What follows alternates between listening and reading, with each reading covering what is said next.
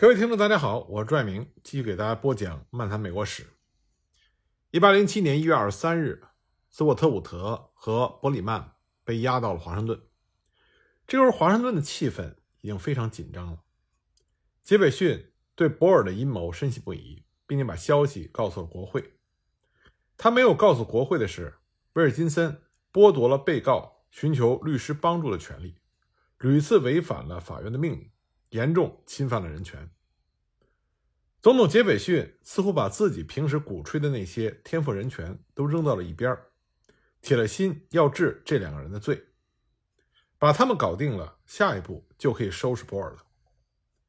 为了防止华盛顿的法院再次颁发人身保护令，一月二十三日当天下午，激进的共和党参议员威廉·布兰奇·加尔斯提了一个议案。要求对那些涉嫌叛国行为的人暂时废除人身保护令三个月。参议院的绅士们好像被博尔和他同伙的事情吓到，居然以闪电般的速度通过了这个法案。他们从来没有这么高效过。除了特拉华州的议员詹姆斯·贝亚德以外，其余人全部投了赞成票。可以说，当时的华盛顿如临大敌。幸运的是，参议院的这个高烧并没有持续太久。过了一个周末，大家有点回过味儿来。我们是不是有点被吓傻了？连博尔的影子都没有见着，就已经乱了阵脚。一月二十六日，星期一，众议院开始讨论参议院的法案。两党的议员从来没有这么团结过，他们联起手来，以一百一十三票比十九票的绝对优势否决了这个议案。紧接着，一月二十七日，华盛顿的巡回法院判定斯沃特伍德和伯里曼不得保释。至此，整个华盛顿已经被这两个年轻人的案子搞得是沸沸扬扬。大家都很清楚，这两个年轻人的案子一定会上诉到最高法院。二月一日，最高法院开庭。二月五日，那位曾经在马伯里诉麦迪逊案中代表马伯里的律师查尔斯·里。来到最高法院，这一次他代表的是斯沃特伍德和伯里曼。他只有一个要求，他要人身保护令。人身保护令它源自于英国大宪章和普通法，意思就是你不能被非法拘禁，更不能被人间蒸发。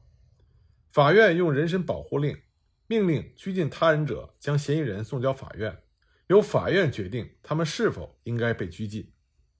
这是对人权最基本的保障，可以防止政府或个人对公民的人身伤害。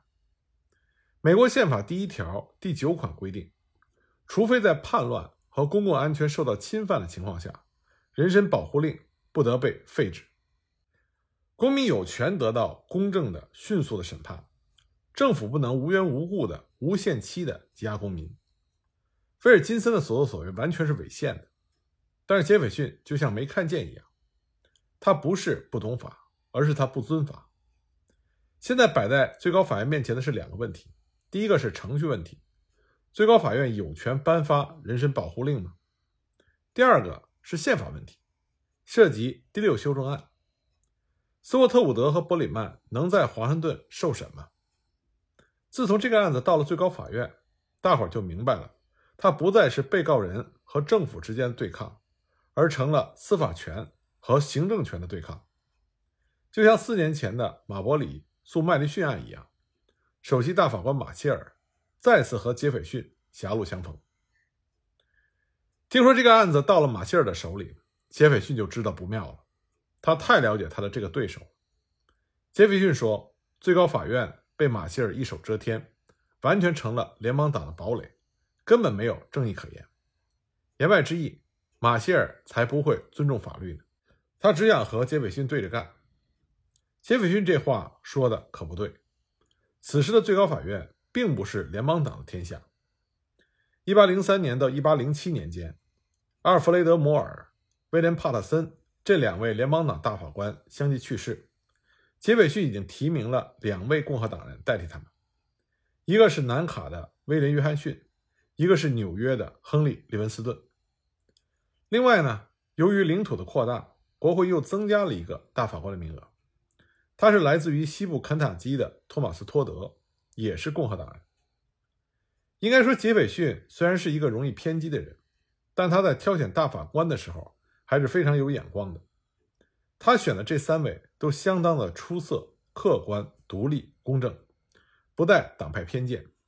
那么，最高法院七位大法官中，这个时候就有了四位联邦党人，三位共和党人，所以根本谈不到说是联邦党的天下。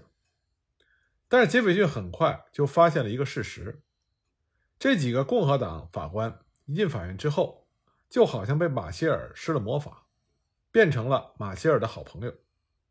他们在绝大多数案件中和马歇尔的意见完全一致。为什么他们这么没有个性呢？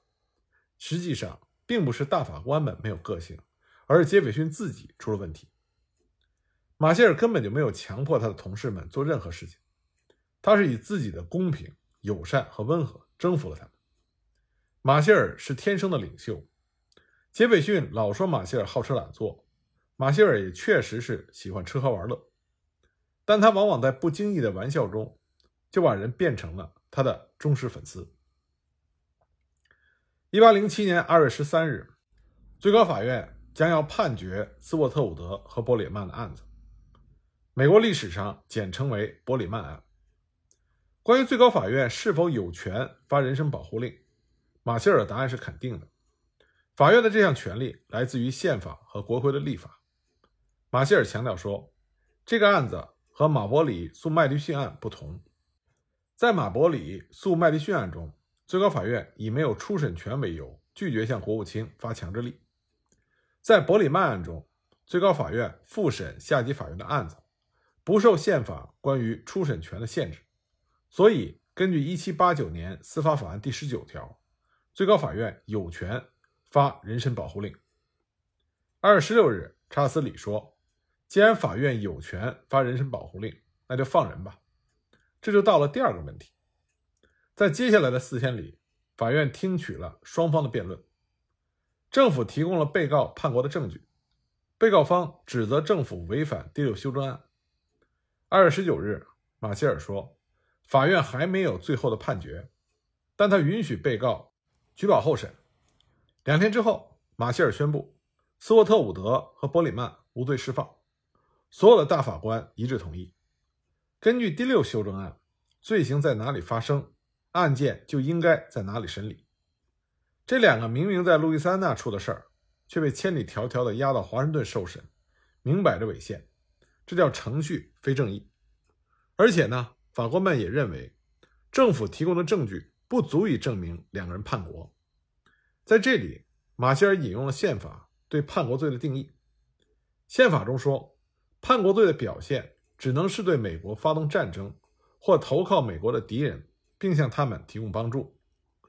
如果想证明斯沃特伍德和伯里曼叛国，必须证明他们确实参与了对美国的战争行为。如果他们只是参与了与国家为敌的阴谋，这种阴谋不能算叛国。而且宪法的明文规定，叛国罪需要至少两个证人，而政府连一个像样的证人都没有，怎么可以定罪？马歇尔的判词到此结束就很完美了，可是他居然又加了一段。他说：“如果战争行为真的发生了，所有的参与者，不管他们离现场有多远，只要他们参与了阴谋，他们就应该被视为叛徒。”事实证明，马歇尔加的这段话说的并不够严谨，或者说他的意思是严谨的，但是他被人抓住了把柄。在后来的博尔叛国案中，他必须面对由于他这段话所引起的挑战。最高法院对伯里曼案的判决让杰斐逊气疯了，他认定这是马歇尔诚心和他捣乱。参议员贾尔斯威胁要修宪，禁止最高法院审理刑事案件。众议院呢，也有人开始讨论弹劾马歇尔，但是公众和舆论显然是赞成法院的判决的。如果说有人滥用了宪法赋予的权利，那个人并不是马歇尔，而是杰斐逊。伯里曼案毫无疑问让马歇尔和杰斐逊的关系雪上加霜。一八零六年，博尔在西部的一连串动作引发了大家的怀疑，大家也似乎看清了他的阴谋：第一是分裂西部，第二是入侵西班牙领地，第三是把西部和墨西哥连起来，组成一个独立的国家。就在他的同伙斯沃特伍德和伯里曼医生被逮捕并被送到华盛顿受审的时候，博尔正忙着跟他的朋友哈曼·布伦纳哈塞特在布伦纳哈塞特岛上囤积粮食和武器，招募志愿者，准备时机成熟的时候沿着密西西比河南下。那么，四十岁的布伦纳哈塞特是来自于爱尔兰的富豪，他买下了这个岛，把自己的豪宅建在了上面。他的日子本来过得非常爽，可是自打1805年他认识了博尔，他就像着了魔似的，出钱又出力，还让博尔用他的岛当基地，甚至在报纸上发表文章，说西部地区脱离联邦是大势所趋。布伦纳哈塞特的文章帮了博尔的倒忙，西部的联邦官员们变得警觉起来，俄亥俄和肯塔基的联邦检察官还有民兵也盯上了这波人。而此时的博尔一点也不知道斯托特普德和伯里曼的事情，更不知道威尔金森已经背叛了他。一八零六年十一月二十七日，在接到了无数的报告，特别是接到了威尔金森的信之后，杰斐逊终于决定出手。他发表了一个宣言，说某些人企图对西班牙采取军事行动，破坏两国的关系，我们不能允许这些人为了谋取私利。而擅自替国家做决策。杰斐逊的宣言非常有节制，只字未提波尔，更没有说他叛国，但他有效地瓦解了波尔的阵营。很多西部人支持波尔，是因为他们认为他的计划会得到总统的认可。搞了半天，并不是这么一回事儿。大部分的西部媒体在看到宣言之后，立刻宣布和波尔划清了界限。杰斐逊这一招非常的高明，举重若轻。将一场阴谋化于无形。除了相关的官员之外，公众根本不知道杰斐逊针对的是谁。而这个时候，居然有人和他较真了。一八零七年一月十六日，共和党的众议员约翰·伦道夫要求杰斐逊为他的宣言做出解释。他说：“如果有人威胁了联邦的和平与安全，那么就请总统拿出证据来，要将此人绳之以法。你含含糊糊的。”我们根本不知道你什么意思，我们需要真相。经过几天的激烈争论之后，众议院同意了他的提议。那么伦道夫他也是共和党，他为什么要给杰斐逊添乱呢？事实上，伦道夫对他的这个杰斐逊表哥不满已经不是一天两天了。他属于激进的共和党人，长期以来都是杰斐逊的信徒。杰斐逊当反对派领袖的时候。是天底下最革命的人，可是他一上台就表现出温和的倾向，尽量的不走极端。可问题是，他急刹车了，可他手下的这些人并不认可。年轻的伦道夫认为杰斐逊背离了理想，和联邦党妥协，所以呢，他就自己招揽了一批人，号称是老共和党人，意思是他们才是原汁原味的共和党人。到了1806年。伦道夫已经和杰斐逊彻底闹翻了，这也标志着共和党内部分裂的开始。所以呢，他挑衅杰斐逊也就不奇怪了。众议院的态度让杰斐逊很受伤。从他上台的第一天起，国会就是他最坚强的后盾。他想干什么，国会就帮他干。可是这回，国会居然在他背后插了一刀，杰斐逊措手不及。其实，国会只不过是要问问情况而已。他根本不用匆匆忙忙的答复，也不需要提供太多的细节，只要蒙混过去就行了。可是也不知道杰斐逊是想证明自己没有瞎说，还是想赶紧堵上伦道夫的嘴。他失去了往日的从容。一月二十二日，杰斐逊向众议院呈交了一份文件，这一次指名点姓，说博尔是分裂国家的主谋。他还说，虽然细节还没有完全搞清楚。但是博尔的罪行是毫无疑问的，这是一个天大的错误。一个人有罪无罪，法院说了算。法院还没有审，杰斐逊就一口咬定他有罪，这不是迫害是什么？这话一说，很多人立刻想到，这是杰斐逊在报六年前博尔跟他争白宫之仇。远在马萨诸塞的约翰亚当斯听到这件事之后，立刻写信跟本杰明罗什说。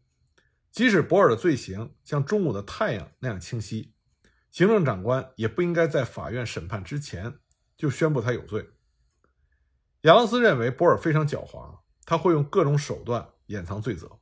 杰斐逊是律师出身，居然犯如此低级的错误，可能他这几年当总统当惯了，说话已经不经大脑了。杰斐逊的话立刻就让博尔叛国上了头条，民意沸腾，全国人民恨不得马上就把博尔抓起来绞死。那博尔现在在哪儿呢？两个月前，博尔把布伦纳哈塞特岛的事情安排妥当之后，就到美属密西西比领地去联络其他人了。一八零六年十二月十日，俄亥俄州的州长爱德华蒂芬命令民兵突袭了布伦纳哈塞特岛，抓获了大部分人和几乎所有的物资。但是布伦纳哈塞特带着大约三十个人，乘坐着四条船逃跑了。三个星期之后，他们在埃伯兰河的一个小岛上。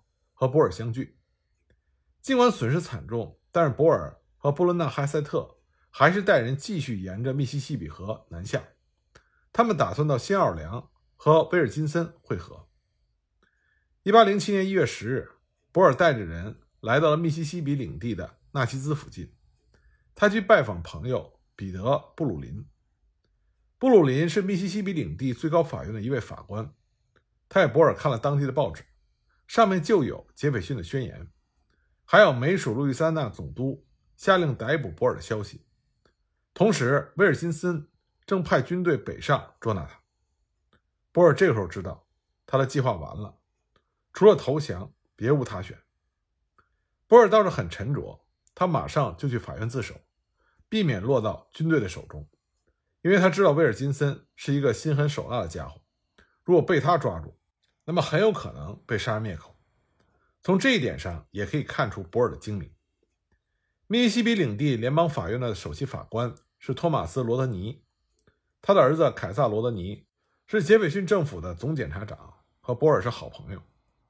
老罗德尼并不像他儿子那样喜欢博尔，他给博尔列的罪名是企图分裂西部、占领墨西哥、建立帝国。但是博尔太聪明了，他从不跟人坦诚相见。别说一般人，就是他的高级同谋，比如说威尔金森和布伦纳哈塞特，也并不是完全清楚他的真实意图。大家比较确定的是，他想抢墨西哥的一块地方，但其他基本上是靠猜。这样一来，谁也没有办法在法庭上确切地说出他的计划，所有的证人都没有办法证明他想分裂联邦。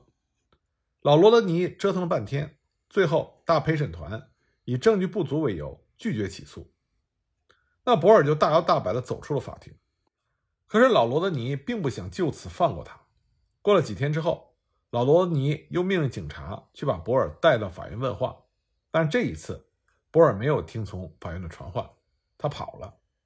两个星期之后，他在问路的时候被人认出，落入到民兵之手。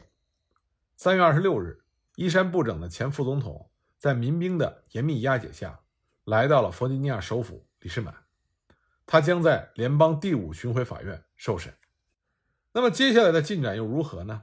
我们下一集再继续给大家播讲。